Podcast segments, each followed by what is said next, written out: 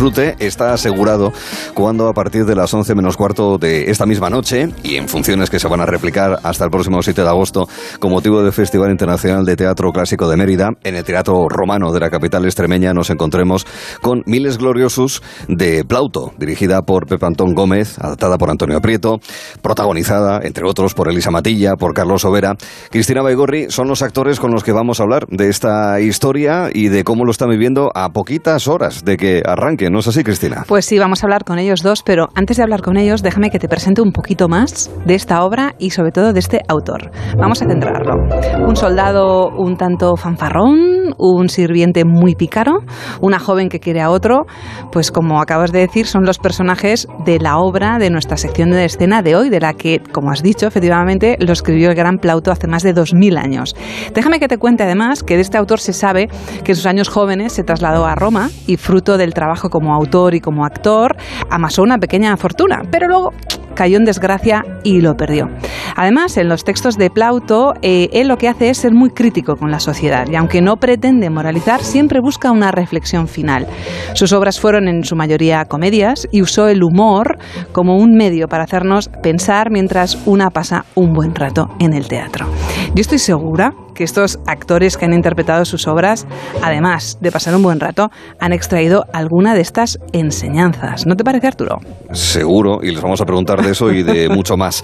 Miles gloriosos, nos encontramos con Elisa Matilla. ¿Qué tal, Elisa? Muy buenas tardes. Hola, muy buenas tardes a todos. Pues ya ahí en capilla con los nervios a flor de piel. Como tiene que ser, y seguro que con los mismos sentimientos los se comparte Carlos Overa. Hola, Carlos, buenas tardes. Hola, buenas tardes. Pues sí, yo lo comparto todo. bien, nada, eso está bien. Eso es bueno, eso es muy bueno. Eso está bien. Bueno, a ver, tú interpretas, Carlos, a, a miles. Ojo, miles, no miles. ¿eh? Que, que Exacto, a veces miles. que podemos tender a decirlo así. No, vamos a decirlo en latín, no en inglés. Bueno, un militar, pues eso, muy arrogante, fanfarrón. Lo que quiere es, Sí. en fin, de cortejar a todo tipo de mujeres, especialmente casadas, que tiene, que tiene alrededor. Eh, Sí. En 2022, este personaje, ¿tú crees que tendría algún tipo de... de- ¿qué, qué, qué reproche o, al contrario, qué apoyo moral tendría, Carlos? Apoyo moral ninguno, ya te lo digo yo, especialmente, especialmente en el 2022, le caerían chuzos de punta Ujú. continuamente. Eh, pero ya ves que este tipo de personajes que ahora son tan deleznables ya existían hace 2500 años Ujú. y despertaban el interés de un autor como Plauto que les dedicaba una función entera como es esta, ¿no? A criticarles y a ponerles ahí eh, bajo la lupa de- del dramaturgo, del comediógrafo en este caso. Vamos, que no cambiamos, ¿eh? No, Pasan no. los No. años y seguimos siendo igual. No, no, seguimos iguales. Y tú, Elisa, eres Minervina. ¿Quién es Minervina, es. Minervina? ¿Quién es y qué le ocurre a ese personaje? Pues eh, mira, Miner- Minervina es una golfa en el buen sentido de la Anda. palabra, evidentemente, eh, que le encanta participar del engaño para darle una lección a miles. Anda. Eh, Mm. Y yo creo que se dedica básicamente a estafar. Anda. O sea, que, es- que se la sabe larga, por lo que estoy viendo. Sí, sí, sí, sí. sí. Maravilloso, ¿no? Claro, lo Sí, es un importante de los, personaje precioso, sí. Eh, Lo importante de los textos clásicos es que se aporte algo. Ahí está el texto, pero bueno, siempre se le puede dar un toque, una visión diferente. Carlos, creo que eh, Antonio Prieto recibió la solicitud de que fuese un pelín, que fuese un, algo más allá, que fuese más transgresora, tal vez porque el público de la Roma de hace 2200 años no es el público de 2022. Hombre, sí, siempre hay que adaptar. Lo- bueno que tienen los clásicos es que, la verdad, como eran tan precisos, casi eran cirujanos de la escritura respecto a los problemas de la humanidad, eh, en lo esencial están absolutamente actualizados, o sea, son Ujú. más contemporáneos casi que nosotros mismos respecto a nuestros escritores. Es una barbaridad. Pero sí que es verdad que a pesar, o a- aparte de quitar parte de texto que digamos que era muy histórico y muy eh, afín a una época que ya no tiene sentido recalcar, pues nosotros hemos decidido adaptar un poquito a las circunstancias de los personajes de perfil sociológico que conocemos y también en el lenguaje para que nos entendamos todos hemos hecho una, una cierta adaptación, pero conservamos el 99% de la esencia de Plauto, ¿no? Y, no puede ser de otra manera, porque Plauto es que no necesita enmienda, el tío era un fenómeno absoluto escribiendo. Y Elisa, los temas son el amor tóxico, la venganza, la tiranía, como, no, como nos, no- nos comentabas hace un, hace un momento. ¿Qué crees que hay de nuevo o de antiguo en esos temas para que desgraciadamente nunca pasen de moda? Pues es que yo, eh, eso, es lo que pienso, que es que los clásicos no pasan de moda, se adaptan, como ha hecho Antonio, a algunas cosas, pero es lo que ha dicho Carlos, eh, prácticamente el 90 y mucho de la función es, eh, la función que, se contaba ya entonces, porque los temas son los mismos. Y da un poco de tristeza lo poquito que hemos avanzado, ¿no? sí, eso sí, hay que hacer esa reflexión, en plan, que poquito hemos avanzado. Oye, una, una curiosidad, una curiosidad, tampoco contéis demasiado, eh, te pregunto en este caso a ti, Elisa, en primera instancia, eh, una curiosidad sobre la puesta en escena, insisto, sin romper demasiado la magia de cuando os aparezcáis dentro de un par de horas, dentro de tres, cuatro horas en el, en el escenario. La vestimenta, lo digo porque hay veces que se guarda la vestimenta propia del y en ocasiones no, eso se rompe completamente y bueno, pues vestís eh, de una manera actual y demás. ¿Eso, ¿Eso cómo va? Sin explicar demasiado, no sé que se rompa la magia, Elisa. Bueno, es que además, mira, si en cuanto veas el cartel, no rompemos magia ninguno. No, ya está. Ninguna, vamos, de romano, romano. Romanos. Muy guapos todos y muy estupendos, pero pero pero vamos de, de, romanos y el decorado quizás es una muy teatral, es la apuesta de, de, de, Pep, ¿no? De, de, hacer algo muy muy muy teatral, muy que eh, eh, que sirva a las dos casas que había y que salen en la obra y un poco actualizados, ¿no? Y Carlos, hablando de vestuario, en el cartel efectivamente apareces con una armadura. Eh, eh, ¿Qué tal? Exacto, ¿qué tal ese momento? ¿Ya te lo has probado? Pues, ¿Cómo, cómo se combina la armadura con el calor de Mérida? Me la he no, no, no tiene combinación alguna. Yo no entiendo cómo los romanos pudieron extender su imperio, o sea, no, me lo explico. y no morir, ¿no? Hacia el norte lo puedo entender, ¿no? Hacia, hacia los bárbaros, porque ahí hace un frío que pela pero viniendo hacia las Galias y hacia Hispania, con aquellas corazas, por Dios, y, la madre del Cordero bendito, ¿cómo podían ir a caballo o a pie? Era impresionante. No, con los 39 grados que hay aquí es muy, muy complicado. Menos mal que hay un momento, eh, pasadas unas cuantas escenas en las que ya no estoy tan emperifollado y voy vestido de, militar eh, casero. Entonces me, empiezo a quitar corazas y cascos y no sabes tú cómo lo agradecemos, ¿eh? especialmente yo. Bueno, yo y el personaje de Ángel Pardo, porque cuando coincido con él en escena, hay varios momentos en los que yo me quito el casco y se lo paso a él a la mano. Pues solamente con tenerlo en la mano ya le suda el cuello. Imagínate lo que me puede pasar a mí, que lo llevo encima puesto. Mira, Ángel, Ángel Pardo interpreta a Jeta, esclavo de, Miles. Y ahí hay un juego muy extraño, Carlos, con él, donde hay intereses mezclados, donde aparenta lo que no es. Y eso da, obviamente, genera muchísimo, muchísimo de la narración de Miles, ¿verdad? Sin duda, él es un poco el personaje que urde toda la, la trama. Eh, lo bueno que tiene Miles Gloriosos es que es capaz de poner de acuerdo a todo el mundo porque todo el mundo lo odia. Entonces, eh, las golfas, los criados, los buenos y los malos, los ricos incluso del pueblo, se ponen todos de acuerdo para entrar en esta trama y engañar, ¿no? al personaje y darle el merecido. Y el personaje que de Geta, que es el que hace Ángel Pardo, es el que lleva la voz cantante, él es el que me consigue las mujeres que yo quiero, porque claro, eh, todo, todo buen artista de este pelo necesita siempre a alguien que le haga el trabajo sucio, y en este caso su propio esclavo, pero se le revuelve, se le revuelve al amo por una causa justa y al final entre todos le dan la lección que bien se merece. Y Elisa, la música, no sé si nos podéis decir alguna cosita. ¿Tiene cierta importancia en la obra o...? Mucha, yo creo que va a ser la sorpresa. ¿Sí? Ay, qué mal guardo los secretos, Venga, va. ya lo sí, No lo hemos oído. ¿Qué has dicho, Elisa?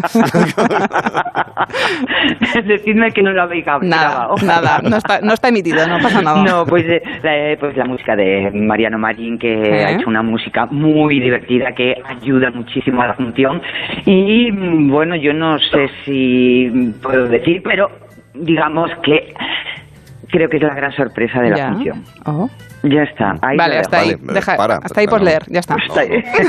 porque no, no es stricto sensu, no es un musical, ni mucho menos, pero bueno, alguna cosita hay que, que sirve para que el público se sorprenda un poco y, le agrade un poquito más la historia que le contamos. Pero, no tenías que haber dicho nada.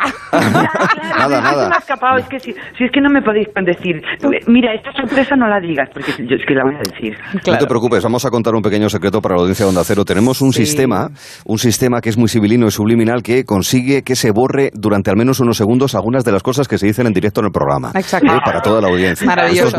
como, Men in Black. Sí, es como, Men in Black. Efectivamente, te hacen como una especie de limpieza mental y no lo has ah, escuchado. o sea, que no pasa nada. para, para elementos solamente se utiliza de manera excepcional, eh, pues dos, tres veces por hora. Tampoco, tampoco mucho más. Bueno, decía, decía, decías que bueno, que no es un musical y, demás. En cualquier caso, sí, sí he escuchado a Antonio Prieto, al, responsable de la adaptación, que tiene un punto, no solamente por el propio texto de Plauto, sino a lo mejor posiblemente porque se ha querido incentivar en lo que vais a presentar en, Mérida, de cierto vodevil, porque se, puede ser, Carlos, un, cierto, ah, digamos, una especie de, permíteme la expresión y el palabra, pre-vodevil, lo que, lo que es Miles también. Es que sin duda alguna el precursor del vodevil tal y como lo conocemos fue, fue Miles y otras obras que realizó Plauto. Plauto escribía de esta manera, o sea, escribía con un ritmo absolutamente frenético, muy rápido, todas sus eh, obras se basaban en, en engaños muy típicos del vodevil, en puertas que se cierran y que se abren, que luego las hemos visto en todos los siglos de la literatura de, oro y en la época actual. O sea, él es el gran creador del vodevil, con lo cual, si eres fiel a Plauto, finalmente haces un vodevil y un vodevil es lo que vamos a ver esta noche, sin duda. ¿eh? Y Elisa, eh, después de estos dos años en los que, bueno, pues hemos estado muy paraditos, ¿no? Muy, muy encerraditos y muy mm, yendo al teatro, mm, pues eso, no, no tanto como antes. ¿Cómo ha sido volver a encontrarse con el público después de la, de la, de la pandemia? Porque además tengo entendido que tú venías de la televisión, ¿verdad? Eh, a ver, es que nosotros en lo de la pandemia sí que lo hemos eh, vivido porque la anterior función que hacíamos eh, Carlos Overa, Ángel Pardo, Neusa Sencillo, eh, la estrenamos en plena segunda ola. De acuerdo. En el Teatro Reina Victoria. Era, Carlos, corrijo porque para las fechas soy malísima, febrero. Mm, sí, pues del 21. Pues, del 21, esto es. Y hemos visto la evolución de la pandemia porque la gira la comenzamos en mayo con el teatro de Ibiza, que tenía solo el 50% de aforo abierto y daba un poco de pena ver cómo las butacas vacías estaban con cinta aislante cruzada. y hemos visto el final de la pandemia donde los teatros se llenaban, la gente estaba como loca de contenta por salir de casa y ir al teatro con muchas ganas y nosotros encantados de tener los teatros llenos. O sea que hemos visto toda la evolución, vamos. pues el Romano de Mérida no estoy seguro, pero que como mínimo al aire libre, si no es el más grande, creo que es el más grande de España. No estoy seguro. Yo, creo, que sí, ¿no? Sí, sí. Si no es más grande de Mérida. Y si no es más grande de Mérida. es más grande que Mérida, incluso.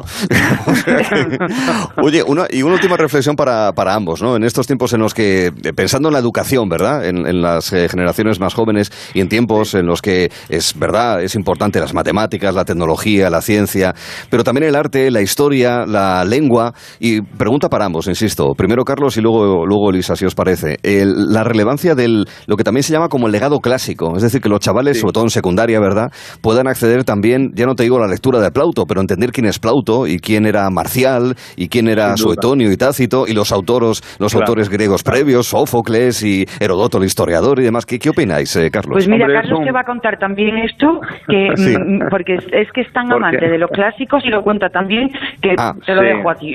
Bueno, pues luego te preguntamos otra cosa a ti, Elisa, no te preocupes. No, pero bueno, voy a ser breve. Yo creo que es un gran error retirar la, lectura y el estudio de los clásicos porque ellos son eh, el fundamento de toda la literatura que ha venido después. Yo siempre pongo como ejemplo que el Romeo y Julieta de William Shakespeare eh, nunca se hubiera entendido sin eh, la anterior función Metamorfosis que realizó Ovidio, que era el poeta del amor por excelencia de la época clásica romana. Y si no estudias eh, a Tucídides o a Herodoto o a gente así que escribió la historia y de qué manera, es muy difícil comprender cómo después los historiadores han ido escribiendo el mundo, ¿no? Los clásicos lo informan todo, lo, lo, lo cuentan todo y lo cuentan de una manera tan magistral que nunca nadie después les ha podido ni siquiera mejorar. Son simple y llanamente escrituras fundamentadas y fundadas en lo que los clásicos son. Y quien lee los clásicos adquiere una cultura y una dimensión de las cosas que no tiene nada que ver con aquellos que no lo leen. O sea que yo creo que es un error mm. retirarlos. Pero bueno, oye, mm, ya volveremos algún día a los clásicos. Son clásicos, son clásicos e imperecederos. Fíjate, además, muy bien. Sí, sí. Fíjate, tiempos, además, eh, Cristina, en tiempos en aquella época, y lo que van a hacer ellos, que no van a pisar madera, ¿verdad, Cristina? Sino que van a pisar piedra. Van a pisar piedra. Y yo no sé eh, qué sensación les da, porque claro, yo sé, o sabemos, que Carlos ha estado presentando durante cinco años ahí los premios Ceres, se conoce muy bien el, el lugar en el que está y el entorno, pero Elisa tenía una frase que se ve que cuando se subía a un avión, ¿verdad? Pensaba, no se va a caer Cuéntanos esto, cuéntanos Mira, yo tengo esto. Fobia. Es que yo tengo fobia a los aviones desde pues la primera vez que monté. Y siempre decía, bueno, me queda por hacer, me queda por hacer. Y ya últimamente hace mucho tiempo que decía, bueno, pues es que no me va a pasar nada en el avión porque no he estrenado en Mérida. Claro, vuelva el lunes a Madrid a ver qué hago. Pues ahí, ahí. Tengo que volver a terapia. Psicólogo, como dijiste ayer, ¿no? Que es lo que vas a poder Exacto, hacer. buenísimo, buenísimo. No, no, pero está muy bien. Esto que te subes a un avión y dices, no me va a pasar nada porque no he hecho todavía esto en mi vida. Evidentemente, evidentemente. Me parece me fantástico, Elisa. Elisa Matilla y Carlos Sobera, Miles Gloriosos, desde esta noche a las 11.45 y con funciones hasta el próximo 7 de agosto en el Teatro Romano de Mérida. A ambos, ave. Ave. Adiós. Adiós. Adiós. Roma Vinci. Roma Vinci. Roma Vinci. Muy bien.